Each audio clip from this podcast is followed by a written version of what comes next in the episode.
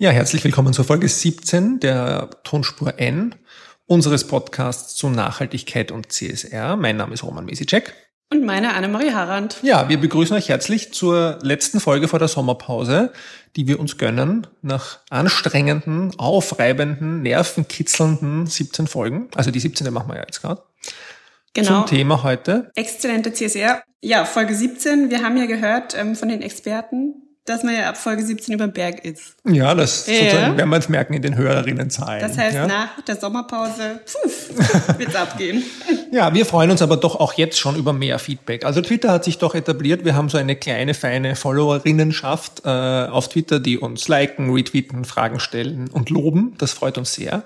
Aber nach wie vor, unsere E-Mail-Adresse ist podcast.tonspur-n.eu und unsere Twitter-Handles sind Roman Mesicek und Annemarie Harand. Genau, also da sind wir wirklich Easy. super zu erreichen. Ja. Wir haben auch eine neue sogenannte Landingpage, äh, www.tonspur-n.eu. Da kommt man jetzt nicht mehr direkt zu unserem Soundcloud-Account, sondern zu einer Seite, die ein bisschen eine Übersicht, Übersicht gibt über den Podcast und wo man sich dann auch aussuchen kann, ob man in iTunes abonnieren kann, den Podcast, oder in einem anderen sogenannten Podcatcher. Die gibt's für alle Telefone inzwischen. Und dann kann man es immer regelmäßig hören. Das ist total praktisch. Da lädt sich aufs Handy runter, man kann es immer wieder hören.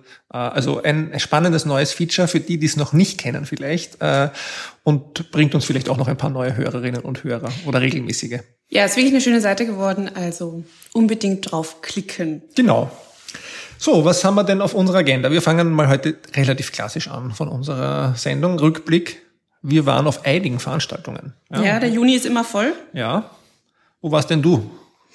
Ja, wo war ich? Ich war auf der TEDx-Konferenz. Nein, du hast sogar vorgetragen auf der TEDx. Ich habe sogar vorgetragen auf der Ja, also ja TEDx-Konferenz. Ja. ja, das ist alles. Nein, also es ähm, war ein toller Tag. Also wir waren zu Gast bei TEDx Donauinsel zum Thema Make Your Choice, äh, wo es einfach viel um Kaufentscheidungen gegangen ist. Und wir von der Erdbeerwoche haben da zum Thema Tabubruch, Menstru- Menstruation, das ich gerade noch rauskriege, das Wort, äh, vorgetragen. Ist schon immer so aktuell in deinem Mund. Ähm, ja, und ähm, das Wie war der Video, Vortrag? Ja, also das Video wird im September äh, ungefähr dann online gestellt. Also das werden wir eh dann live berichten nach der Sommerpause, wenn es da ist. Äh, ja, er hat viel Spaß gemacht, äh, war ein tolles Publikum. Also es waren rund 250 Leute in der Sansibar an der Donauinsel. Und es war ja ausverkauft, habe ich Es war gelesen. ausverkauft. Es Also war tatsächlich schon vor, also einem Monat vor Veranstaltungsbeginn war es ausverkauft. Also gratuliere an den Matthias und das ganze Team von TEDx Donauinsel. Super organisiert, tolle Veranstaltung. Ähm, für uns war es absolut grandios dabei zu sein und der Vortrag, ja, wird sich weisen, wie dann das Video wird, aber ähm, wir haben sehr viel ähm, ja, die Leute aufgerüttelt haben sehr viel positives Feedback bekommen. Es gab dann so Feedbackgläser, ähm, wo Leute ihre Kommentare ähm, draufschreiben konnten und also auf, auf kleine Zettelchen und die einwerfen konnten. Ganz tolles Feedback haben wir Cool. bekommen. Habt ihr euch extra darauf vorbereiten müssen? Weil ihr seid ja eigentlich schon Pitch-Profis, kann man sagen. Also ja aber recht viel. na- Natürlich ist TEDx dann schon noch mal eine andere Geschichte. Also einerseits von, von der Länge her des Vortrags. Bis 20 Minuten, oder? Ähm, also bis zu 16 Minuten, Ah, okay. das ist das Maximum. Ähm, aber also wir waren bei rund 12, 13 Minuten. Und aber da muss natürlich jeder, jeder Satz sitzen, jede Betonung sitzen. Und ähm, ich wurde am Schluss von einer Fliege attackiert. das war die Geschichten dahinter, hinter den Kulissen. Und haben mir dann die ganze Zeit gesagt, ich darf jetzt nicht von meinem Gesicht herumwischen. Und dann hat die Fliege beim letzten Satz die Bettina attackiert, aber die hat das überhaupt nicht mitbekommen. also, ich bin gespannt, ob man das auf dem Video sieht. Na, ich bin auch gespannt. Das sind ja die Details dahinter. Toll. Ja. Ja, ich habe auch ein Video, von mir gibt es inzwischen auch ein Video im Netz, das ist aber weniger großartig und ich habe mich weniger vorbereitet. Ich war bei dem Unsubscribe Podcast Workshop und habe gestern entdeckt, dass die Videos auch schon online stehen. Also das war ein Podcast Workshop Tag in Wien, wo sich unterschiedliche Podcasts, äh, inhaltlich, aber auch manche technisch, also oder auch Technologien äh, fürs Podcasting vorgestellt haben. Und so die kleine, aber feine, es waren rund 50 Personen Podcasting-Szene in Wien und auch aus Graz äh, getroffen hat. Doch so Und, viel. Ja, So eine große Gruppe. es war, es war wirklich, also zu meiner großen Überraschung muss ich ganz ehrlich sagen, ja, weil ich bin ja, also dann mit dem Nachhaltigkeitsthema mir am Anfang habe ich mir gedacht, komm, bin ich ein bisschen fremd, fehl am Platz, ja.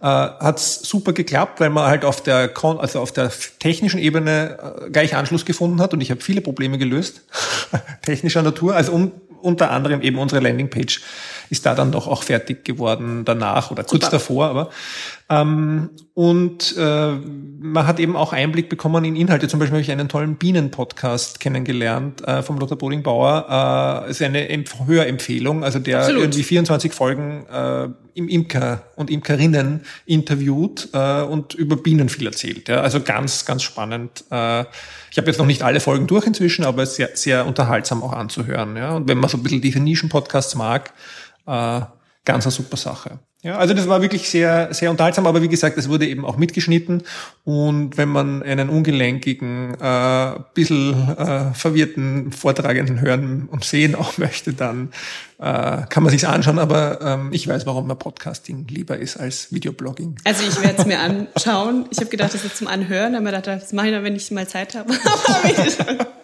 Nein, es ist zum Ansehen und es ist äh, ein bisschen ein technisches Chaos, aber äh, ich glaube, ich bringe ganz gut rüber, was unser Podcast äh, kann. Aber ich habe auch ein bisschen mehr über Technik gesprochen, wie wir es machen, weil das mhm. eben auch dort auch fürs Zielpublikum so aufbereitet war. Und dann haben wir auch eine ganz tolle Grafik genau. bekommen. Die werde ich in Kürze auch auf die Landingpage stellen. Da war eine Kollegin dabei, die hat so Graphic Recording gemacht, im Kleinen in ihrem Notizbuch und das dann für alle hat die das gemacht. Ja? Wow. Und dann gratis so zur Verfügung gestellt. Und das hat wirklich alle Vortragenden sehr gefreut. Ja. Also das war echt sehr nett. Cooler Service, ja. Ja, mhm. ja das war mein Podcast-Video. Das Highlight des Graphic Recordings war ja unsere improvisierte Arbeitsweise. Genau, das hatte ich nämlich dann dort gesagt und es wurde sofort festgehalten. Ja. Also heute sind wir sehr gut vorbereitet, muss man sagen. Tiptop. Ja. Dann gab es noch was zur Nachhaltigkeit, das erzähle ich jetzt auch noch geschwind, bevor wir dann zu unserem CSR-Kernthema kommen. Hatte auch ein bisschen was mit CSR natürlich zu tun. Ich habe ja ein paar Mal angekündigt, es gab einen Nachhaltigkeitstag an der Fachhochschule Krems am 3. Juni äh, und der war eigentlich ein Halbtag, äh, ist sehr gut gelaufen. Ja, also es war äh, von Studierenden organisiert, das hat mich sehr gefreut. Also ich habe so hinter den Kulissen und ein bisschen mitgeholfen, dass sozusagen ein Raum dann zur Verfügung steht und mhm. diese Dinge. Aber die Kolleginnen äh, aus dem derzeit zweiten Semester Umwelt- und Nachhaltigkeitsmanagement haben vom Buffet weg bis hin zu den halt Vortragenden vor allem äh, alles organisiert. Es gab einen äh, Startup-Teil, wo unterschiedliche Startups gepitcht haben oder sich vorgestellt haben. Äh, es ging ja in dem Sinn um nichts. Ähm, und es gab einen inhaltlichen Teil, der sich mit Themen von, von Energie, äh, erneuerbare Energien in der Stadt Krems über, was war da noch, ja, ökologischer Fußabdruck und Gemeinwohl äh, sozusagen den Bogen gespannt hat mhm. und am Ende eine kurze Diskussion. Und unsere Rektorin Eva Werner hat äh, eröffnet am Anfang auch, das hat mich sehr gefreut, mit einer sehr, sage ich mal, berührend ist das falsche Wort, aber einer sehr guten, kurzen Input zum Thema Nachhaltigkeit und was das für Hochschulen bedeutet. Und wir hatten so zwischen 50 und 60 Teilnehmerinnen. Da ist noch deutlich Luft nach oben. Ja, also das mhm. haben wir auch jetzt gerade intern nochmal nachbesprochen. Also wir, wir haben ja 2800 Studierende. Ähm, da wir, haben wir schon ein bisschen äh, Luft nach oben. es ist halt, äh, also nicht, soll nicht als Ausrede sein. Es war halt im Rahmen der Aktionstage Nachhaltigkeit, äh, das war uns wichtig. Das ist aber für uns als Hochschule ein Zeitpunkt, wo die meisten Studierenden hauptsächlich mit Prüfungen schon beschäftigt sind, Anfang Juni oder mit den Masterprüfungen. Die mhm. viersemestrigen sind schon weg, äh, auch die sechssemestrigen Bachelorstudierenden. Das heißt, es ist die Uni schon eh, beginnt schon ruhiger zu werden. Mhm. Ähm, das heißt, so viel Laufkundschaft wäre dann auch nicht mehr da gewesen. Ähm, nicht mal das Buffet war überrannt. Also Unglaublich. Ja, das ist sozusagen. Es waren aber auch viele Kollegen und es waren eben, was mich besonders freut, auch äh, äh, mit sozusagen unsere Stakeholder. Es waren ein paar mhm. äh, Partner aus der Stadt, äh, Krems da und das hat uns ein bisschen geholfen, diese Verbindung zu stärken. Es war super. Mhm. Vielleicht noch ein Hinweis zu den Aktionstagen Nachhaltigkeit. Ähm, da gibt es auf der Webseite ähm, alle Aktionen mit Fotos hinterlegt. Da konnte man seine Fotos hinschicken genau. und uploaden und da kann man sich jetzt alle Aktionen anschauen. Unter anderem vom Nachhaltigkeitstag und auch unsere Aktion von der Erdbeerwoche. Genau, das werde ich auch vielleicht noch äh, dann in die Shownotizen reingeben. Mhm. Wir haben jetzt zwar einen Link zum Nachbericht, aber da können wir das eigentlich ergänzen mit, den, mit dem Link zu den Aktionstagen. Ja? Genau, als Inspiration auch für nächstes Jahr. Genau, ja. Wobei auch da, also ich, ich hoffe, dass die Aktionstage noch ein bisschen mehr Schwung machen, äh, was Social Media angeht. Ich weiß natürlich, dass das viel ist und viel Arbeit, aber ich glaube, als Teilnehmerinnen und Teilnehmer und das ich habe heute ein bisschen eine kritische Stimmung vielleicht, ähm, als Teilnehmerin und Teilnehmer äh, würde man sich vielleicht sogar noch ein bisschen mehr, ganz vorsichtig formuliert, erhoffen an Unterstützung, wenn man sozusagen sich sehr viel äh, auch vornimmt, äh, dass man noch mehr gefeatured wird oder dass es noch mehr äh, auch kommt dann von den Aktionstagen in die Richtung. Also ja. Weil man mir unvorsichtig formuliert, es sollte mehr gepusht werden. Dankeschön. ja, die Startups tun sich da immer leichter. Ja, das das ist die einzige privilegierte Situation, in der wir sind. Gut, ja, und dann waren wir beide bei der Trigos-Verleihung und das führt uns jetzt sozusagen zum Thema exzellente CSR. Wir haben im Vorfeld gemeint, hat sich da jetzt eigentlich was verändert seit unserer CSR-Sendung, ja? was exzellente CSR bedeutet. Naja, wir haben ein paar ganz neue Gedanken vielleicht dazu, aber das, was sozusagen oft ja gemeinhin als exzellente CSR in Österreich wahrgenommen ist, wird beim Trigos ausgezeichnet, ja. Oh, ich glaube, vorherweg kann ich schon nehmen, hundertprozentig sind wir jetzt nicht unbedingt der Meinung, dass das jetzt sozusagen korrekt ist. Also der Trigos, glaube ich, zeichnet, zeichnet ausgezeichnete Beispiele von verantwortlichem Unternehmertum aus, aber sehr klassisches verantwortliches Unternehmertum, würde ich sagen. Und wir werden ein bisschen auf den, den Unterschied eigentlich jetzt dann noch eingehen, äh, wo wir sagen, es geht in eine neue, werteorientierte Richtung und wo wir eigentlich Unternehmen sehen, die sozusagen sehr klassisch äh, sich weiterhin mit Effizienzsteigerungen zufrieden geben. Mhm. Ja? ja. Aber was ist denn so beim Trigos rausgekommen? Ja, also vielleicht nur kurz als Überblick für alle Hörerinnen und Hörer, ähm, welche Kategorien es gab. Mhm. Vielleicht gehen wir es anhand den Kategorien durch. Äh, und zwar, es wurde einmal ganzheitliches CSR-Engagement bei Großunternehmen ausgezeichnet, bei Mittelunternehmen und bei Kleinunternehmen. Und ähm, dann hatten wir noch die Kategorien äh, beste Partnerschaft, einmal international und einmal national. Und dann gab es noch die Kategorie Social Entrepreneurship. Ja, also es gab insgesamt sechs Kategorien und Sie haben es eigentlich ganz nett gestaltet, wie ich finde, dass Sie gesagt haben, die Nominierten mussten alle ihr Projekt selber vorstellen. Das heißt, die hatten, glaube ich, eine Minute je Nominierter und haben dann ihr Projekt präsentiert. Wird dir das gefallen? Ja, ähm, ich höre ja viele Pitches den ganzen Tag. 36. ja, eben, das war dann ein bisschen viel natürlich, mhm. aber also grundsätzlich finde ich das ja immer extrem spannend, auch wie, wie Leute auf solche Situationen reagieren mhm. ähm, und ob sie, ob sie das verstehen, wie man so eine Minute nutzen kann. Mhm. Ja. Und das also haben, haben, natürlich nicht, ja. haben natürlich nicht alle gemacht, ja, so ähm, quasi wie man das ähm, gewohnt ist, sagen wir so in unserer Startup-Welt, das zu nutzen und das in der einfach eine Minute die Messages unterzubringen. Mhm. Es war sehr viel Blabla dabei. Mhm. Ich glaube, man hat schon auch gemerkt, also ich fand ganz spannend, ich fand die äh, Sozialunternehmer waren deutlich mehr auf dem Punkt mhm.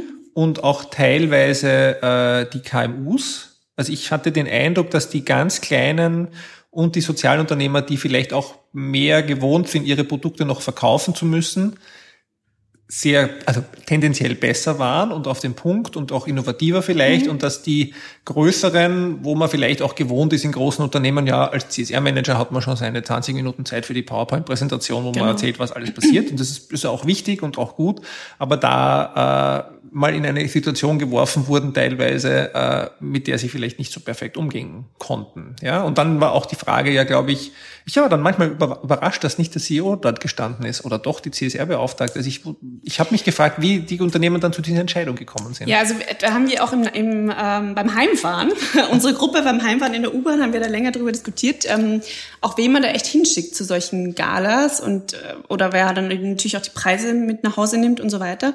Und ähm, da ist halt irgendwie tendenziell eben einerseits ist natürlich eine Chance, gerade in Unternehmen, wo das Thema noch nicht jetzt ähm, quasi wirklich beim äh, Chef angekommen ist oder wo ein neuer Chef ist, wie auch immer, ja, wo man das Thema einfach noch, sagen wir so, äh, bottom-up äh, implementieren muss, ist natürlich eine Möglichkeit, einen CEO auf die Bühne zu stellen, ähm, damit der einfach das Gefühl hat, okay, das Thema ist echt wichtig. Mhm. Also das ist natürlich schon eine Chance, ja, weil natürlich ähm, jeder in gewissen Kreisen ähm, stellt sich gerne auf eine Bühne, unterstelle ich jetzt mal, ähm, und hat einfach, ja, wie viele Leute waren? 300 Leute vor sich ähm, im Durchschnitt und kann da was über sein Unternehmen erzählen. Das ist natürlich eine tolle Chance und wird sicher gerne von CEOs angenommen und ist gut für das Thema grundsätzlich in einem Unternehmen. Mhm. So, jetzt ist natürlich aber auf der anderen Seite, ähm, wenn wirklich die CSR-Verantwortlichen ähm, ja absolute Reputation haben Unternehmen und einfach ihre Stellung gefunden haben, dann ist es, glaube ich, klarer, klar, ganz klar und klarerweise so, dass der CSR, dass die oder der CSR verantwortlich auf die Bühne geschickt wird, weil er quasi oder sie äh, in dem Fall einfach den wichtigsten Beitrag dazu geleistet hat, einfach dass ein Preis abgeräumt wird. Mhm. Ja. Sie, sehe ich auch so, aber das ist vielleicht nicht eindeutig dann in den Unternehmen so geregelt, ja. Also das, ich, ich glaube auch, und ich meine, ich glaube, es war auch meistens so, weil es waren eigentlich die meisten Personen haben schon gewusst, wovon sie reden, ja, weil das ist ja die Gefahr, wenn man jemanden dann hinstellt, der damit ja wenig zu tun hat. Ja. Ja, wobei dann eben bei den Leuten, wo man dann gemerkt hat, okay, das ist, die haben jetzt nicht irgendwie ständig mit dem Thema zu tun, da waren es halt diese ganzen Blabla-Phrasen. Mhm. Also das war halt dann ein bisschen so, äh, also man hätte wahrscheinlich auch 36 Mal, das hätte sich geeignet für Bullshit-Bingo. das stimmt. Ähm, Wir hätten mitschreiben sollen. Aber das ist jetzt ein bisschen gemein. Das wäre ein Trinkspiel ja, also gewesen, aber schon, naja. Finde ich ein bisschen gemein. Nein, keine Trinkspiele bitte. Ähm, ja, vom Setting her, es war wieder an der WU, das fand ich recht nett. Ähm, es war vorher ja Fußball-Live-Übertragung, es hat dadurch relativ spät begonnen und es war vielleicht auch deshalb ein bisschen unruhiger als sonst. Ich habe ja schon mehrfach mich in den Podcasts äh, mokiert über Veranstaltungen, wo die Politik absagt und das muss ich jetzt auch wieder machen. Also ich finde es unglaublich schwach, dass kein Minister, ich glaube drei Ministerien unterstützen das, ja. äh, den Preis, dass keines der drei Ministerien es geschafft hat, eine, eine Vertretung auf Ministerebene äh, zu finden. Ich meine, es spiegelt den Stellenwert von CSR, den wir in Österreich sehen, in ministerieller Ebene leider wieder. Ja, aber es ist wirklich armselig. Ja, also es ist etwas, wo ich mich richtig ärgern kann. Ja, also ich glaube, man muss halt auch irgendwo, ich glaube, die Politik vielleicht auch mal erkennen, dass es da schon eine Community von Menschen gibt und auch Unternehmen und äh, wir sind ja auch eine sehr wirtschaftswachstumsorientierte äh, Politik, äh, die wir derzeit, die da derzeit gepflegt wird in Österreich, oder wir haben die. Also denke ich mal, frage ich mich schon, warum man da sich nicht die Zeit nehmen kann. Ich glaube, es ist, das klingt jetzt ein bisschen platt, aber es ist im Prinzip ja immer eine Prioritätensetzung, wo man hingeht. Absolut. Ja? Äh, am Ende des Tages für jeden Einzelnen und ähm, Offensichtlich ist es sozusagen noch nicht ganz oben angekommen oder ist dort am absteigenden Ast, weil ich kann mich noch an Jahre erinnern, wo alle, ich sag mal, angetanzt sind mhm. äh, und auch mit die Preise übergeben haben. Und umso armseliger finde ich das, weil alle NGOs mit Präsidenten vertreten waren. Also es waren alle zivilgesellschaftlichen Organisationen ganz hochrangig vertreten. Mhm. Ja. Und die Unternehmen waren auch größtenteils äh, mit der Führungsebene da. Das heißt, das wissen wir ja auch irgendwie, dass diese, diese Achse NGOs und Unternehmen, die vor zehn Jahren noch Spinnefeind waren, ganz gut funktioniert. Ich freue mich auch sehr, dass die das nach wie vor, äh, also dass die NGOs nach wie vor da am Ball sind und das machen. Aber es fehlt halt sozusagen dieser dritte gesellschaftliche Player, die Politik total. Ja, ich meine, bezüglich NGOs ist natürlich jetzt auch ein Argument, dass auch diese zwei Kategorien, also auch beste Partnerschaft national und international entstanden sind. Also das ist natürlich ähm, ja, ein wichtiges Zeichen dafür. Auch gesetzt wurde. Ja. ja.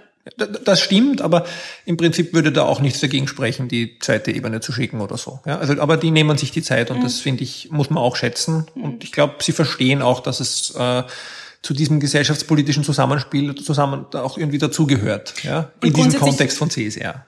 Grundsätzlich ist einfach schon der Trigus eins, eine der wichtigsten Veranstaltungen, die es überhaupt gibt. Zum Thema es ist der CSR. österreichische CSR-Preis, ja, und der qualitativ bei allen sozusagen Details, die man irgendwo gerne auch äh, mokieren kann, qualitativ glaube ich auch immer noch der beste halt ist, ja. Ähm, aber sagen wir auch noch, wer gewonnen hat, oder sollen die Leute selber nachschauen? Wir machen es jetzt wie bei der Gala, wo auch zwei Stunden geredet wurde. Und am Ende wurde verraten, Und ganz am Ende, genau, wurden alle Gewinner verraten. Ja. Nein, also äh, wir machen das jetzt ähm, kürzer. Ähm, ich lese vor. In der Kategorie ganzheitliches CSR-Engagement Großunternehmen hat Bella Flora gewonnen. Ja, sehr schön. Also das hat mich sehr gefreut. Die Be Begründung soll jeder selber nachlesen. Ja, genau. Ich kommentiere einfach nur ein bisschen oder ja? du dann, wenn du magst. Also ich, ich, ich gehe so gern zu Bella Flora einkaufen und es ist auch wirklich so präsent in den Bella Flora Märkten. Äh, nicht in allen Produkten natürlich, aber dass ihnen dieses Thema Nachhaltigkeit äh, wichtig ist. Und ich glaube auch als, als Unternehmen haben sie so viel geleistet, weil sie ja wirklich das Unternehmen mehr oder weniger umgekrempelt haben in diesem Bereich in den letzten fünf Jahren, würde ich sagen. Also das ist eine sehr erfreuliche Unternehmensgeschichte, finde ich. Ja, ist immer noch ein Großunternehmen und ist immer noch sozusagen wahrscheinlich blinde Flecken, aber ich glaube, das ist sicher eines der wirklich sehr guten Beispiele in Österreich, wie, wie Großunternehmen im Handelsbereich in einem sehr schwierigen Bereich äh, auch dieses Thema sehr innovativ angehen können. Und Sie haben sich einfach gut positioniert die letzten Jahre. Also das haben Sie ja. wirklich gut gemacht. Das heißt, alle Gärtnerinnen und Gärtner kann man getrost zu Bella Flora. Genau, schicken. haben total viel Biopflanzen und Kräuter im Angebot. Alles super. Ja, dann haben wir bei den äh, mittleren Unternehmen ähm, ein Tochterunternehmen der Grünen Erde, und zwar die Terra Möbel, die ausgezeichnet wurden. Mhm. Ja, die, die kenne ich jetzt nicht so gut wie Bella Flora, aber der, der, der Pitch, der ist mir gut im Gedächtnis geblieben, weil der war äh, sehr unterhaltsam vom Geschäftsführer äh, gemacht. Ja? Und die sind eben sozusagen ein paar Tochterunternehmen von äh, Grüne Erde, die wir ja schon äh, kennen auch oder die viele schon kennen äh, und versuchen halt auch dieselben sozusagen Prinzipien natürlich dann anzuwenden, äh, regionales Holz, was auch immer, da sozusagen auch eben keine, keine Chemie bei der Holzbearbeitung etc. Also Kannst du dich noch erinnern, welches Unternehmen war das, wo die äh, Stoffbiene mit auf der Bühne war? Na, da kann ich mich nicht erinnern, wo die Stoffbiene mit auf der Bühne war. Bei ihm war es, glaube ich, ein Hammer, oder? Ja. Ja, er hatte einen Hammer und einen Holzpflock mit auf der Bühne und hat damit was demonstriert, nämlich die Arbeiter, die Mitarbeiter, die wichtig sind und halt das Produkt, äh, fand ich auch ganz anschaulich. Ja, also ich hätte bei in der Kategorie auch auf Terramöbel getippt. Mhm ähm, also an den Tischen bei der Veranstaltung tut man natürlich immer Wetten abgeben. und in der nächsten Kategorie war es ganz schwierig, also ganzheitliches CCR-Engagement bei den Kleinunternehmen. Mhm. Und ähm, da, da hatte ich ja zwei Favoriten. Einmal Helga. Schade, wir sind große Fans. Helga Algendrink. Und natürlich Hirsels Ziebenhüt. Das war mein zweiter Favorit. Aber es hat Makava gewonnen. Wir also, gratulieren. Also, ja, wir gratulieren eigentlich schon ein, ein äh, dann in dem Fall schon ein länger am Markt agierender Player in dem Bereich, aber finde ich auch ein ganz spannendes Startup, ja, das auch sich auch bewiesen hat, äh, dass es funktioniert auch am Markt, ja, mit sozusagen Qualität des Produktes, aber eben auch Verbreitung und auch wieder sozusagen der Direktverkauf beziehungsweise auch der Verkauf über den Handel ist ja auch dann nicht das einfachste Geschäftsfeld. Ja.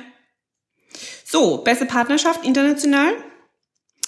Die Firma Googler. Die Firma Googler, das ist schön. Ja. Also sie sind ja auch ein, viel, ein vielfacher Trigos-Preisträger schon. Mhm. Und es hat mich eigentlich auch überrascht, dass sie jetzt wieder mal aufgetaucht sind. Ja, da gab es auch nur drei, sehe ich gerade. Oder okay, in der, in der Kategorie gab es überhaupt jeweils nur drei Nominierte. Mhm. Gut, dann haben wir noch national. Die beste Partnerschaft Rewe mhm. mit dem blühenden Österreich. Ah ja, genau, das war die Biodiversitätsgeschichte. Äh, Finde ich auch finde ich ja ein riesiges Projekt und gutes Projekt äh, und auch spannend, dass sich Rewe da diesem Thema so stark angenommen hat, obwohl ich den, Eindruck habe, dass das, die, die Marketing und PR rundherum ist ein bisschen zurückgegangen in der letzten Zeit, weil eine Zeit lang ist man nicht ausgekommen, aber jetzt arbeiten vielleicht mehr. Na, ich, ich glaube, es kommt wieder aus, ah, okay. aus meiner Rewe-Erfahrung heraus. Ja, wir starten ja im September wieder die nachhaltigen Wochen mhm. und ähm, ah, okay. Ja, genau. ich glaube, da ist jetzt noch Sommerpause und dann ja, alles klar. Mhm. Genau ist ja wieder Stakeholder-Forum im September und dann geht's wieder los. Aber vielleicht wäre das mal was für die, für, falls blühendes Österreich zuhört. Ich habe jetzt ja in England entdeckt, die, das macht äh, dort Friends of the Earth äh, UK, mhm. hat die für drei Wochen äh, eine Bienenzähl-App freigeschalten, wo man sozusagen am Handy, wenn man eine Biene gesehen hat, gezählt hat. Mhm. Also im Sinne von Citizen Science oder Vögelbeobachtung, also dass sozusagen du als Individuum mitzählst die Population der Bienen, die so in England herumfliegen. Gibt's das nicht von Global 2000? Das sind die in, ja, Global 2000 ist ja Friends of the Earth. Achso, nee, äh, aber in, in, in Österreich. Aber ich also glaube, dass es die App, also, dass es als Aktion schon gibt. Wir werden das recherchieren. Wir werden das recherchieren. Aber auf jeden Fall, die App kann man sich anschauen, auch die englische, weil die ist super, äh, weil sie auch alle Bienen, verschiedene Bienensorten einem darstellt. Ah. Das heißt, man kann dann, wenn man mal eine Biene sieht, äh, auch gleich nachschauen, zu welchem Volk oder welchem Typ gehört die. Also ich fand das wirklich spannend und es ist auch kindertauglich, also ein bisschen ältere, mhm. aber so ab 10, 12 Jahre. Äh, und eine ganz eine nette Geschichte. Und ich meine, ob es die Bienenzähl-App immer gibt oder nicht, aber das Prinzip ist ja, dass das nur einen gewissen Zeitraum gezählt werden darf und das wird dann verglichen mit den Zahlen von zwei, vor zwei Jahren, wo das auch schon gemacht wurde. Das heißt, das hat ja sozusagen auch einen wissenschaftlichen Aspekt. Das heißt, sicher kann man die immer verwenden, aber für diesen Zeitraum war jetzt sozusagen die Aktion, die Bienenzählaktion wichtig, um die Biodiversität sozusagen, das Biodiversitätsupdate zu machen. Spannend. Das heißt, alle Bienenfreundinnen und Freunde erst den Podcast hören von Lothar Bodingbauer und, und danach die App runterladen. Ja, genau. Also die Bienenlinks muss ich alle reinschreiben. Das lustig, habe ich heute schon wem erzählt von der Bienen-App, weil die hat mich wirklich begeistert. Sehr gut. Ähm, und die letzte Kategorie zu announcen. Ähm, mhm. das, ja, da haben wir auch wieder einen Gewinner, der uns schon ein bisschen länger begleitet. Auch in dem Podcast haben wir immer mal wieder erwähnt, und zwar das Magdas Hotel. Ah, genau, ja. Wenig überraschend vielleicht. Ich meine, es waren, waren aber war eine harte Konkurrenz. Ich glaube, es war auch, ich habe eigentlich auf Refugees Work, die waren da auch mhm. dabei. Hätte ich eher getippt, aber ja, ich glaube, Sonnleitner hat auch super vorher gepitcht. Ich meine, es war dann schon ja egal, weil die Jury hatte ja schon vorher entschieden, aber ist auch ein Profi. Ist mir auch im Gedächtnis geblieben. Ähm, auch ein spann eine spannende Geschichte. Ja, Gratulation. Ja. Das waren die Gewinner. Ja, und wie, wie finden wir das jetzt? Also was macht jetzt für uns aus unserer Sicht exzellente CSR aus? Also wir sagen ja, wir haben ja in unserer letzten Folge gesagt, es geht ums Kerngeschäft äh, bei exzellenter CSR. Sind wir da zufrieden mit den Gewinnern? Naja, also ähm, schwierig. Nein, also ich, ich bin dann auch irgendwie ähm,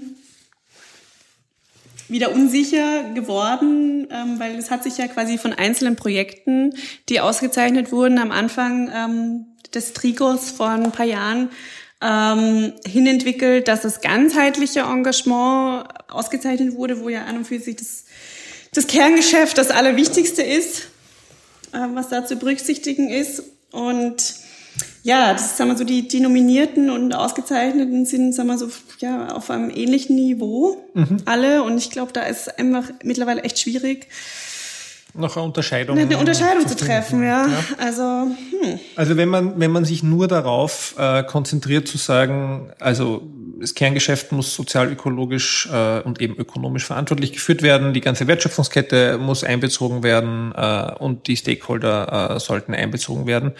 Ich glaube, dann findet man kaum mehr Unterschiede äh, bei den Nominierten in der Darstellung, wie es die Unternehmen selbst darstellen. Ja, wenn wir und das macht der Trigos aber, glaube ich, nicht. Wenn wir beim Stakeholder Management zum Beispiel uns anschauen würden, ist es jetzt so, wie wir es auch in unserer Folge äh, referenziert haben, dieser nutzenorientierte Zugang. Das heißt, ich rede nur mit denen, die mir auch einen Nutzen bringen, mhm. oder ist es der werteorientierte normative Zugang? Das heißt, ich führe wirklich Dialog immer mit allen auf Augenhöhe.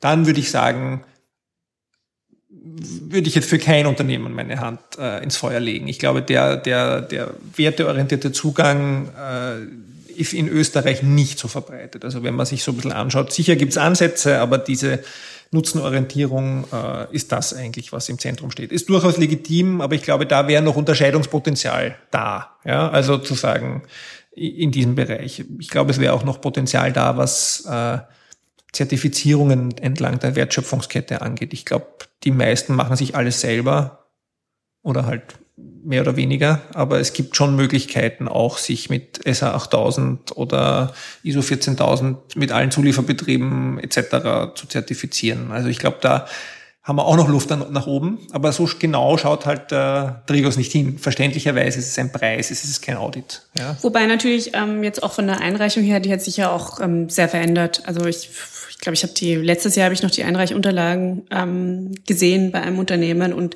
also da geht es schon auch mittlerweile um Zahlen, Daten, Fakten, ähm, die da geliefert werden müssen. Und es ist auch, sagen wir so, von der Einreichung ist es jetzt nicht äh, innerhalb von fünf Minuten erledigt, sondern ähm, da müssen die Unternehmen schon, schon ordentlich sich hinsetzen äh, und diese, ähm, diese Kriterien ausfüllen. Ja, ja, ja ich habe ja heuer auch eingereicht. Ja, Ach ja, du weißt ja von diesen, ja, ich vergaß. ich weiß ja, wovon ich rede. Ja, wir sind ja leider nicht mal nominiert geworden, wollte ich mal anmerken, liebe Trigos-Jury. Ähm, aber ja, aber man kann, also wenn man weiß, wie man schreibt, man ja, kann du weißt gut das, einreichen. Aber Nein, aber auch Unternehmen, die Nachhaltigkeitsberichte schreiben, wissen, wie man einreicht. Ja, es ist Arbeit, aber das ist auch das, die Arbeit des Unternehmens, die wollen auch ausgezeichnet werden. Ich glaube, es ist nicht zu vergleichen mit einem, äh, wir haben ja über nachhaltiges Investment gesprochen, mit einem Rating oder einem Fragebogen in, in dieser Detaillierungsgrad, ja, ja, wo man wirklich auch immer herausfinden würde, ja. wie weit geht die Zertifizierung entlang der Wertschöpfungskette. Ja. Und es ist, glaube ich, auch wirklich die Frage, äh, wie man jetzt sozusagen damit weiter umgeht. Ich bin neugierig, weil ich, man hört ja, oder es, es munkeln ja die Trigos-Träger und die Jury, dass sich was verändern soll, aber mhm. wir wissen es noch nicht ähm, wie man weiter vorgeht, weil ich glaube, wie du richtig sagst, auf diesem Niveau wird die Entscheidung immer schwierig werden und die, die nachkommen, äh, werden es auch, werden da auch schlecht hinkommen, weil ich meine, Rewe ist recht gut durchorganisiert, ist gut gemanagt, wer soll da, und wenn man, man nehmen wir Hofer oder Spar, würde wahrscheinlich ähnlich gut abschneiden, wenn sie einreichen. Ähm, nicht ganz so gut vielleicht, äh, meint die Kollegin. ähm, da äh, ist, ist eben die Frage, was kann man noch machen, um vielleicht äh, ein bisschen stärker akzentuiert herauszuarbeiten, worauf es ankommt. Ja? Genau, also deswegen ist, war mein Gedanke dann wieder, okay, also jetzt auch in, in, in Hinsicht einfach auf quasi Vorzeigeprojekte und, und es soll ja auch darum gehen, dass sich die Unternehmen untereinander einfach ein bisschen angespornt fühlen, auch durch solche Preise, ja, damit einfach was weitergeht. Oder deswegen gibt's ja solche Preise. Ähm, und das ist ja gut, dass es solche Preise gibt, ja, so ist es ja nicht. Mhm. Ähm, aber eben muss es eher wieder eben zurückgehen zu, zu solchen Spezial äh, ja, ausgesuchten Spezialinformationen oder, oder Projekten, eben wie zum Beispiel entlang der Wertschöpfungskette. Ja, Fragezeichen, oder, großes ja. Fragezeichen. Ja, oder wir lassen das mit dem CSR, das haben wir ja auch schon angekündigt. Ja, ja. aber da, da kann man nur sagen, CSR ist tot, lang lebe CSR.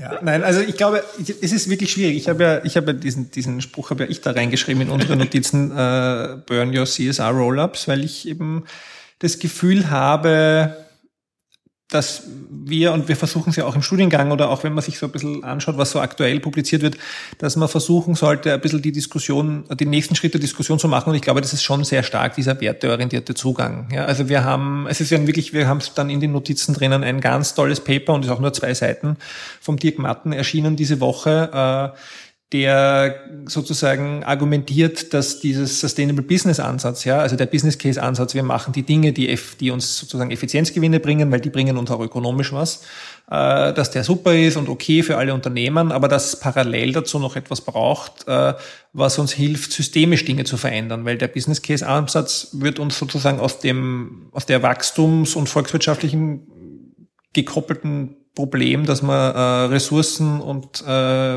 ökonomisches Wachstum gekoppelt haben, dass wir die Arbeit nicht richtig besteuert haben oder dass man, dass man, dass man externe Kosten immer noch sozusagen unter den Tisch wischen kann, mhm. nicht raushelfen. Äh, es und die ändert nichts am System. Es ja. ändert nichts am System. Mhm. Und die Unternehmen werden nicht die Treiber sein oder könnten es nur sein, wenn man ihnen irgendwie neue Tools in die Hand gibt. Ja, das wäre ja eh die Rolle der Akademie, das zu machen. Aber ich glaube, die Unternehmen auch in diese Diskussion mit einzubinden, wäre ganz wichtig. Das passiert in Österreich überhaupt nicht, würde ich sagen. Ja, also ich meine, ich, abseits von ein paar Highlights, also ich, wen ich wirklich sehr schätze in dem in dem Kontext ist die Gabriele Faber-Wiener, die bei mir unterrichtet, die ja ein Buch letztes Jahr herausgegeben hat, auch zu dem Thema, die gerade ein neues schreibt, die auch in Berlin unterrichtet und jetzt auch, glaube ich, in der Schweiz.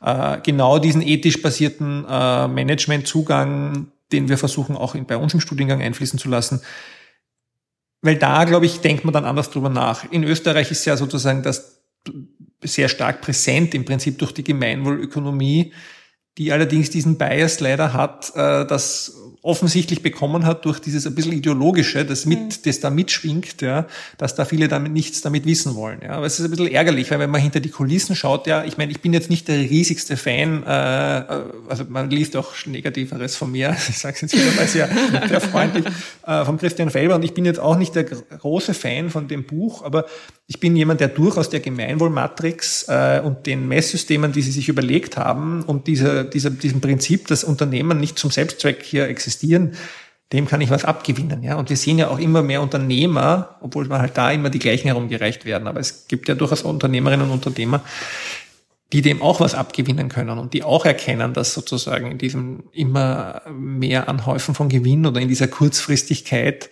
nicht, äh, nicht das Ziel liegt. Ja? Aber wie man mit diesem, also ich würde mir halt erwarten, dass ein Preis wie der Trigos oder erhoffen, äh, sich damit auch aktiv jetzt auseinandersetzt, weil es ist, wie du richtig gesagt hast, bis jetzt der CSR-Preis in Österreich, aber der muss sich halt auch mit diesen aktuellen Diskussionen und in Gottes Namen auch mit Gemeinwohl auseinandersetzen, ja, weil sonst bleibt er übrig, glaube ich einfach, ja. Gilt übrigens auch für Respekt, sich mit Gemeinwohl ein bisschen auseinanderzusetzen. Das ist nur eine, eine Side Note hier an der Stelle. Ob Sie das hören wollen. das werde ich extra markieren im Podcast und Ihnen dann schicken.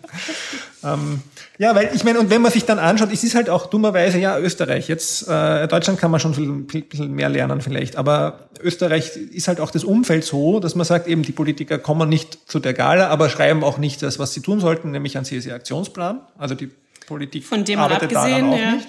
Und dann haben wir ja auch ein schönes neues Produkt in der letzten äh, Woche bekommen. Da müssen wir jetzt auch ein bisschen kritisch sein. Das Öko-Büro hat äh, gemeinsam mit äh, 1, 2, 3, 4, 4 Umwelt- und Tierschutz-NGOs, äh, fünf, ein äh, Papier zum Thema Unternehmensverantwortung herausgegeben, an dem sie in einer Arbeitsgruppe, glaube ich, seit, ich blätter da jetzt kurz, 2013 Jahre. begonnen haben zu arbeiten. Jetzt wahrscheinlich nicht an dem Papier nur, aber doch sozusagen an dem Thema. Und da muss man sagen, ist die Zeit irgendwo stehen geblieben. Ja, also ich war wirklich total überrascht, ja, dass äh, NGOs wie äh, Global 2000 und Greenpeace, äh, die da auch dabei sind, oder auch Vier Pfoten, äh, relativ äh, ich möchte sagen, sehr sanftes Papier hier produziert haben, das teilweise auch noch Argumentarien enthält, die der ursprünglichen äh, EU-Definition von CSR äh, entsprechen und nicht dem, was man mit 2011 äh, schon sozusagen für Ansprüche von der Europäischen Union an Unternehmen gestellt hat.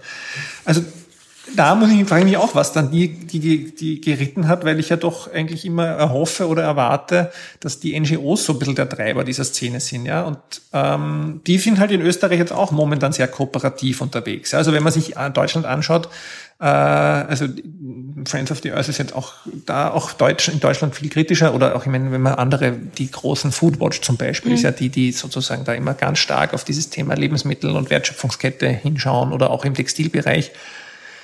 Aber da bewegt sich dann auch mehr. Ja, also wir haben halt dieses Kooperationsdenken schon so intern und ich hoffe, dass jetzt irgendwo mal alle aufwachen, weil ich habe das früher auch genossen. Ich war in einer anderen Rolle. Ja, ich war mhm. froh, dass nicht alle immer nur hingehackt mhm. haben. Ja, aber jetzt darf ich jetzt auch sagen, was ich denke inzwischen. Ähm, und aber ich hoffe, dass mal alle aufwachen ja? und ein bisschen sich aus diesem, ja. diesem gemütlichen, äh, gezimmerten Bettchen sowohl Unternehmen als auch äh, NGOs äh, sozusagen entfernen und hoffentlich auch irgendwann mal die Politik und nicht immer nur alles ähm, schönreden. Mein Schönreden ist jetzt ein bisschen gemein. Sie stellen schon Forderungen ähm, in Ihrem Positionspapier, aber es sind wirklich äh, sehr verhaltene Forderungen und am Ende steht dort auch die Gemeinwohlorientierung, wobei Sie eben sich nicht nur 100 Prozent an dem Gemeinwohlbegriff orientieren. Offensichtlich ist, das ja auch ein bisschen umstritten innerhalb der NGOs, äh, in welche Richtung man sozusagen jetzt Gemeinwohl unterstützt wird und welche nicht. Ähm, also da, also würde ich auch empfehlen, alle, die das Thema interessiert, nachlesen und sich selbst eine Meinung bilden. Unsere ist recht äh, kritisch zu dem Papier. Ja, vor allem weil eben neue Fragen wie welche systemischen Veränderungen brauchen wir für Unternehmen, ja, die man wirklich in allen aktuellen Papers, ja, und Elkington, ja, der der sozusagen die Triple Bottom Line begründet hat, ja, hat sozusagen mit seinem letzten Papier äh, das wir jetzt auch bei den Masterprüfungen immer als Diskussionsgrundlage hernehmen, so ganz stark argumentiert, dass es auch Unternehmen Teil dieser systemischen Veränderung sein müssen. Ja? Ähm, und argumentiert übrigens da drinnen äh, auch ganz spannend, dass sie aufgehört haben, die Unternehmen bei diesem Effizienzansatz äh, anzusprechen, sondern nur mehr appellieren an die CEOs auf der Ebene ihrer persönlichen Werte, mhm. weil sie sagen, man muss die Großen gewinnen über die Führungsebene und die sozusagen über die Effizienzgedanken zu gewinnen, das führt immer wieder dadurch, dass sie abspringen, sobald irgendwas anderes besser ist, ja, eine andere, ein anderes Tool. Aber sobald sie sozusagen schaffen, die Werte irgendwo zu verankern bei diesen Leitpersonen im Unternehmen, dann wird auch umgesetzt äh, in der Kultur des Unternehmens. Ich meine, unglaublich schwierig, ja, aber also ich sage immer, ähm, Männer und CEOs sind der Midlife Crisis am besten anzusprechen zum Thema Nachhaltigkeit. Wirklich? Ja. Und die machen dann was, oder Ja, die machen dann was. Die wollen was tun. Interessant. Ja, also das, okay, das, das wäre auch mal eine, eine, interessante Studie.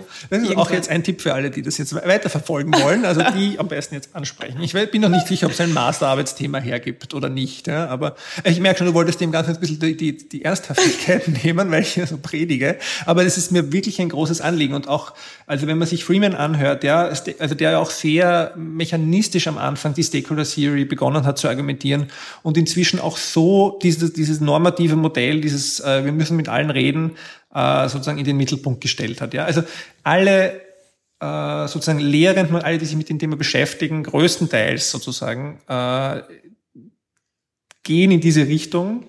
Sicher, wir vergessen nicht, dass wir effizient sein müssen als Unternehmen. Wir müssen sozusagen Arbeitsplätze schaffen oder wollen sie halten. Aber äh, es, man darf sozusagen die systemischen Krisen, in denen wir existieren, ja, die gibt's die darf man einfach nicht ausblenden und da muss man auch irgendwie versuchen, Teil der Lösung zu sein. Ja. Ich bin jetzt auch nicht sicher, ob alle Gemeinwohlbetriebe, die da unterschrieben haben, Teil der Lösung sind. Aber zumindest würde ich dort glauben, dass die Unternehmen, die dann sagen, also das passt für mich, ja, da sozusagen ist mir wichtig, vielleicht ein bisschen anders äh, ihre Entscheidungen im Unternehmen hinterfragen. Ja. Also ich muss ja nochmal die ähm, Gemeinwohl-Matrix mir zu Gemüte führen, weil ich habe damals nur die erste Version oder mit der man auch kurz gearbeitet und ich war leider sehr enttäuscht mhm. Damals, weil es einfach ein komplett vermischtes irgendwas war. Ähm, ja, das ist aber schon ein paar Jahre her. Also ich ja, das ist wahrscheinlich auch, weil du sehr stark dieses sozusagen GAI-System gewohnt warst oder auch dieses starke Kennzahlen. Es ist halt sehr qualitativ teilweise, die Gemeinwohlmatrix. Und ich glaube, das ist schwierig. Nein, nicht nur. Eben das ist der Punkt. Es ist so gemischt. Ja, aber ich finde, ich habe immer, mein, mein Punkt war immer, dass ich mit den qualitativen Themen eher die Probleme hatte. Mhm. Äh, weil quantitativ können wir ja eh auch über GAI mhm. und wie auch immer ab, abbilden. Aber ich glaube, wenn man es als Steuerungsinstrument mehr sieht als als sozusagen Messinstrument, ja, also faktisches, ich messe jetzt alles, was da in diesen Kasteln drin steht, dann ist es, glaube ich, durchaus sinnvoll. Ja. Und das hilft halt zu hinterfragen. Unternehmen wollen ja immer irgendwelche Tools, äh, leider oder zum Glück, ich weiß es nicht. Ja. Aber ähm, ist sicher, sicher wert es sich anzusehen, weil ich im Prinzip versucht ja GAI, wenn jetzt kann man nicht sagen, dass die werteorientiert versuchen, aber sie versuchen ja auch die Unternehmen ein bisschen dahin zu führen, indem sie ihnen sagen, Wesentlichkeitsmatrix, ja, mit allen Stakeholdern reden, alle Themen mitnehmen, ja. Wir sehen halt nur leider in der Praxis, dass die Nachhaltigkeitsberichte das oft nur halbherzig oder auch machen oder überhaupt falsch verstehen oder überhaupt nur Themenanalysen intern machen nur. Mhm. Also das ist ja auch leider noch alles gängig äh, Praxis. Da fällt mir gerade ein, das ist ähm, auch was, was wir über den Sommer recherchieren werden, ähm, äh, dass ja ähm, GI eine Konferenz hatte mhm. in Amsterdam und ähm, jetzt auch über Social Media äh, und dergleichen war da also null Resonanz. Okay. Ich meine, sie hatten jetzt keine, keinen neuen Leitfaden oder keine News ähm, dergleichen. Also entweder es hat tatsächlich noch nicht stattgefunden, aber ähm, ich bin mal ein, das war im Mai. Also das werden wir recherchieren mhm. und dann und im Falle im Herbst aufgreifen, falls da irgendwelche spannenden Neuerungen drin Sollte sind. was Interessantes ja. drinstehen. Mhm. Ja. Genau. Ja, also das war so, glaube ich, ein bisschen unser, auf Englisch sagt man Rant, ja, also das war heute ein bisschen ein Rant. Äh, oder mein, mein, mein Hamburger Kollege, der ja auch schon bei uns zu Gast war, der Thomas Friemel, der sagt, der hat mal gemeint, ich matsche so viel, ja, also für, für Lästern. Äh, Matschen? Ja. Ähm, aber das musste auch mal raus jetzt vom Sommer noch, oder? Absolut. Ja, und über den Sommer dürfen alle nachdenken und im Herbst äh, haben sie alle vergessen. Dann haben es alle internalisiert und wir sind ganz glücklich und können den Podcast einstellen. Nein, das machen wir nicht. Versprochen. Versprochen. Es gibt ja noch was zu CSR. Das fand ich, das ist ein bisschen ein anderer Fokus, aber die Annemarie hat ja wieder einen Artikel geschrieben äh, für alle, die auf Jobsuche sind.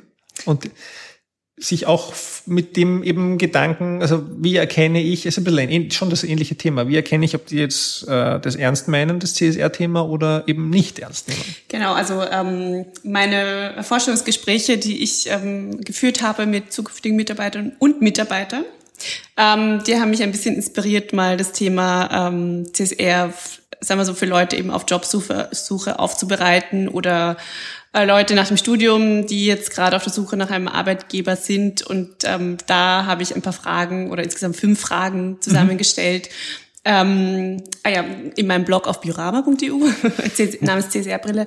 Ähm, ja, was man sich anschauen sollte. Also das, das sind dann halt so Tipps wie ähm, einfach mal das Kapitel Mitarbeiter durchlesen von einem Nachhaltigkeitsbericht von einem Unternehmen. Und da stellt sich schon mal einerseits heraus, okay, was jetzt rein ökonomisch gesprochen, was für Goodies bietet mir das Unternehmen. Mhm. Ähm, und eben in weiterer Folge auch, ja, wie, wie viel Platz nimmt ein Mitarbeiterkapitel in einem Nachhaltigkeitsbericht ein? Zum Beispiel. Oder an also, welcher Stelle steht An das? welcher Stelle steht es? Ja, also man kann da sehr viel rauslesen oder auch sich einzelne Kennzahlen anschauen. Ja, also mhm. es gibt ja wirklich auch in Nachhaltigkeitsberichten einfach Kennzahlen wie die Fluktuationsrate. Das ist dann einfach schwarz auf weiß. Okay, ist das wirklich ein Unternehmen, ähm, wo ich länger bleiben kann ja. oder auch will? Ähm, also das sind wichtige Punkte und ja, ich habe es ähm, wie immer versucht, ähm, das ein, ein bisschen ja, ansprechend aufzubereiten. Und ähm, du hast ja gemeint, deine Lieblingsfrage ist, bist du auf der dunklen Seite der Macht? Ja, ich habe mir dann so überlegt, das Vorstellungsgespräch bei Darth Vader. Und den frage ich dann zur Nachhaltigkeit. Nee, aber das ist wirklich, äh, und du schreibst ja auch, dass die, das fand ich ja wirklich lustig und da wollte ich auch noch eine kritische Anmerkung gleich wieder auch unterbringen heute ja, noch. Ich habe äh, eigentlich darauf gewartet. du schreibst ja auch, dass die äh, meisten Diorama-Leserinnen und Leser äh, ja vermutlich in anderen Unternehmen arbeiten oder auch in, nur in glücklichen Unternehmen arbeiten wollen oder nur in Jobs, die halt eben nicht auf der dunklen Seite der Macht sind. Ich glaube einfach, so viele Jobs gibt's nicht auf der hellen Seite der Macht. Ich glaube, man muss sich irgendwo mit dieser Grauzone auseinandersetzen, befürchte ich. Mhm. Ja, ich meine, wir haben eh schon ein großes Glück. Also du besonders, ja, bei der Erdbeerwoche ist es eindeutig die die Seite des Lichts. Ja, ja. also Jobs selber schaffen ähm, ist dann die andere Möglichkeit. Ja, also ich glaube, es ist ganz schön schwierig und da, da, da muss man halt auch muss halt ein bisschen eine Definitionsfrage, wie man dunkel definiert. Aber ich glaube, es ist schon, es wird, glaube ich, auch immer schwieriger werden vom Gefühl her für die echt Bösen wer auch immer das sein mag. Es ist ja immer eine Wertefrage. Ja, für manche ist schon die, die Erdölindustrie echt böse, mhm. für, die, für die nächsten erst die Waffenindustrie, ja, und für die dritten die Nuklearindustrie. Aber ich glaube, dass sozusagen der Wertewandel bei den, bei der jüngeren Gesellschaft schon eingesetzt hat, dass das sozusagen nicht mehr so gut geheißen wird, ja. Also ich bin neugierig, wann dann dieses Pendel umschwingt von, ich muss dort arbeiten, weil ich äh, ja auch irgendwie Geld verdienen muss. Mhm. Also dass ich es mir nicht aussuchen kann unbedingt hinzu, na, mache ich nicht mehr. Oder hinzu, die finden immer nicht mehr die Leute, die sie, die sie brauchen. Ja. Da wäre es halt bei deinen Studis interessant, das zu erfragen. Ja? Also auch, wo ich diese Frage äh, gestellt habe, habe ich eigentlich an, auch an, an deine Studis gedacht. Mhm. Ja? Einfach die Sicht oder die einfach jetzt dann auf Jobsuche sind, wenn sie fertig sind und die trotzdem, weil sie ja tiptop ausgebildet wurden, nicht wahr? Ähm, einfach natürlich. Ähm, naja, aber die einfach gewisse Ansprüche stellen mhm. können. Ja, also nicht jeder, der auf Jobsuche ist, hat, kann natürlich Ansprüche stellen, das ist klar. Aber ja. sag mal so, die, um diese viel zitierte Generation Y zu, zu zitieren, ja, das ah, ist so. Wir hatten eine ganz tolle Masterarbeit zum Thema Generation Y, aber das muss erzählen wir nach dem Sommer. Okay. Ähm, aber die war wirklich ganz gut, weil die sozusagen mit ein paar Vorteilen äh, aufgeräumt hat, äh, dass das mit den Werte, dass der Wertewandel, und das ist nur ein Punkt daraus, dass der Wertewandel eben nicht nur bei der Generation Y existiert, sondern der Wertewandel passiert auch bei den 40-Jährigen und bei den 16-Jährigen. Ich sage ja 40-Jährige in der Midlife Crisis. ja, aber das ist ein gesellschaftlicher Wertewandel, yeah. der halt sich unterschiedlich ausprägt und nicht nur bei dieser mhm. jungen Generation. Ähm, aber um nochmal auf die Studierenden, die jetzt auf Jobsuche sind, zurückzukommen. Also es ist ja wirklich leider so, dass Österreich, das mal ein Umweltjob-Vorzeigeland war, wo viel gesprochen wird über das, wurde über das Thema, wo Unternehmen auch Nachhaltigkeitspraktika vergeben haben, sowas, ich bin schon wieder beim Lästern, sowas von abgebaut hat in mhm. den letzten Jahren. Ähm, ich empfehle eigentlich immer allen, nach Deutschland zu gehen oder international sich zu sehen, weil da sieht einfach einen dynamischen Jobmarkt, auch im Bereich Nachhaltigkeit, spezielle Jobs für Stakeholder-Management da oder mhm. für halt eher die Umweltthemen dort. Also es gibt ja unglaubliche Spezialisierungen auch in diesem Bereich. Und äh, in Österreich hat sich nicht viel bewegt. Jetzt kann man natürlich sagen, wir haben nicht so viel Großunternehmen und es gibt nicht so viel CSR-Abteilungen, aber auch ich meine, Umweltmanager, ja, kann man auch einstellen. Vielleicht braucht man vielleicht auch einmal, keine Ahnung. Es ist äh, und wenn wir uns erinnern, was wir alles auch gehört haben von der Politik, wie super wir sind in den letzten zehn Jahren, auch da ist die Politik ja interessanterweise sehr verstummt. Ja. Also ich bin gespannt, wie das weitergeht. Ja, also vielleicht auch noch ähm, zum Thema Jobs grundsätzlich. Das hat mich ja ein bisschen aus den Socken gehauen. Ähm, ich war jetzt in Berlin vor zwei Wochen ähm, bei einer Startup-Reise und ähm, da wurde uns erzählt, dass jeder achte Arbeitsplatz in Berlin ähm, von einem Startup ins Leben gerufen wird. Mhm. Jeder achte Arbeitsplatz. Das ist, das ist Wahnsinn, wirklich krass. Ja? ja. Aber das ist, weil in Berlin so viele Leute arbeitslos sind. Wahrscheinlich. Darum geht sich das mit den Gesamtprozent aus. Na, aber aber das, äh, ja, das ist schon auch ein bisschen die Startup-Stadt geworden in den mhm. letzten Jahren, oder? Ich meine, das heißt nicht alle, dass sie gut verdienen, aber dass sich so einfach viel tut, ja. Und es ist ja auch andere Kollegen, die wir kennen, wie die Soul Bottles, die sind ja auch übersiedelt nach Berlin. Also es, der Hinnerk vom Hub ist übersiedelt nach Berlin. Also es gehen ja schon relativ viele auch äh, dorthin, weil sich da einfach auch mehr tut und weil die Rahmenbedingungen wahrscheinlich besser sind, ja. Sieht so aus. Sieht ja, so aber aus. das ist die CSR-Brille. Und jetzt alle, die jetzt sozusagen bei mir studieren möchten, bitte nicht entmutigen lassen. Wir müssen da einfach durch. Ja, und es gibt genug Jobs. Und sonst schaffen wir uns sie selber. Ja. ja. Aber Österreich ist halt ein bisschen langsamer. Ja, also das sage ich leider schon seit zehn Jahren. Also man muss halt einfach, man muss dranbleiben. Ja. Gut, wir haben noch zwei, drei Tipps. Zwei Tipps haben wir eigentlich noch, oder? Die sind wieder für die, die sich selbstständig machen wollen und für die, die äh, ein Startup gründen wollen oder eine Idee haben, mit der sie was gründen wollen, äh, in zwei unterschiedlichen Bereichen.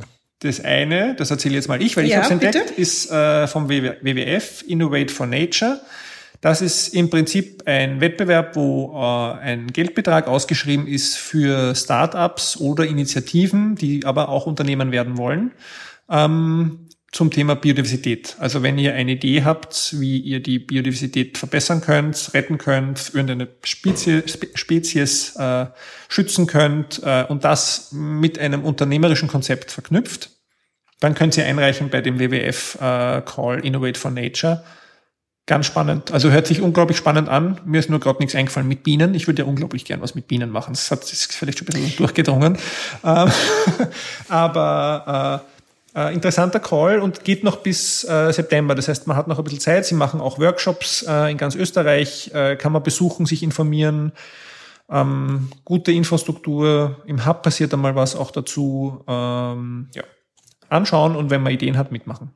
Ja, und wer äh, irgendwas mit Lebensmitteln oder Verpackungen am Hut hat, ähm, der kann beim äh, Also Lebensmittelverpackungen. Genau. Der kann beim Bio-Startup-Wettbewerb mitmachen von Ja Natürlich, das von Biorama gefeatured wird. Und ähm, genau, da geht es grundsätzlich um, also wir können leider nicht einreichen, passt nicht ganz, ähm, aber eben da geht es um, um quasi Lebensmittelthemen, die da gefördert werden. Ähm, genau, haben wir auch in Liner Notes den Link dazu, wo auch alle Einreichfristen dabei stehen. Ja, also auch äh, spannend. Und das ist schon ein positiver Abschluss, finde ich, weil wir hören zwar auch von äh, Social Business Startups, denen es nicht so gut geht oder die äh, auch ihre Probleme haben, aber generell tut sich da sehr viel und gerade diese eher etablierteren, sagen wir mal, Partner oder Organisationen, und da würde ich jetzt eben auch den WWF dazu zählen oder eben auch, ja natürlich, Biorama ist jetzt auch eher ein Startup, aber äh, versuchen das auch zu unterstützen und zu befördern und das finde ich ist ein gutes Zeichen, ja, aber nach wie vor Politik, hallo, ja, irgendwo wäre es auch schön, äh, wenn der dritte Player, der große gesellschaftliche Player hier auch mitmacht. Ja, vielleicht machen wir im Herbst dann bei unserem äh, nächsten Podcast nur mehr Politik-Bashing. Ja, da haben wir den Sommer Zeit, ähm, uns Da muss ich vorzubereiten. mich gar nicht vorbereiten.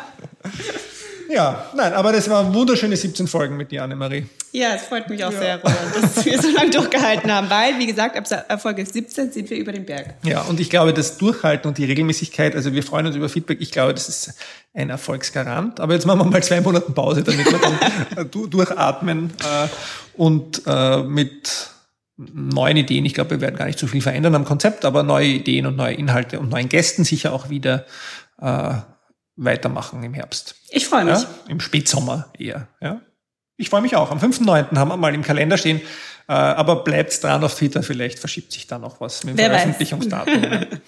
Gut. Ja, dann danke fürs Zuhören Vielen Dank.